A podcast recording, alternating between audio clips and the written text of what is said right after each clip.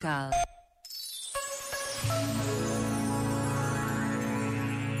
A má língua, sobretudo à volta de uma mesa, pode ser o suficiente para cortar o prazer de uma boa refeição.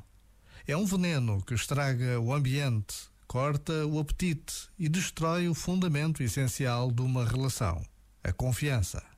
Afinal, se nos traímos uns aos outros, em quem podemos confiar? Este momento está disponível em podcast no site e na app.